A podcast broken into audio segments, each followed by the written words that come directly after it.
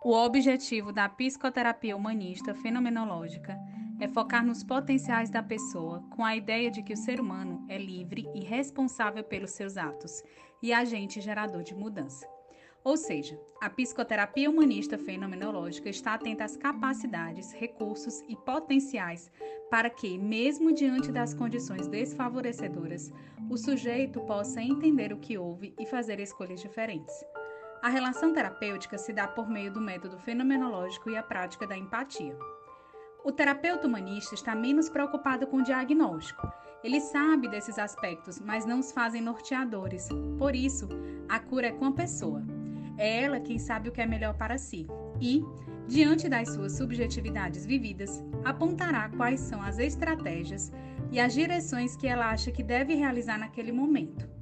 Portanto, o papel do terapeuta será acolher e respeitar essa realidade interna do cliente. Existem vários tipos de psicoterapia humanistas. A exemplo, a logoterapia, teoria centrada na pessoa, da gestalt terapia, do psicodrama, dentre outras escolas humanistas.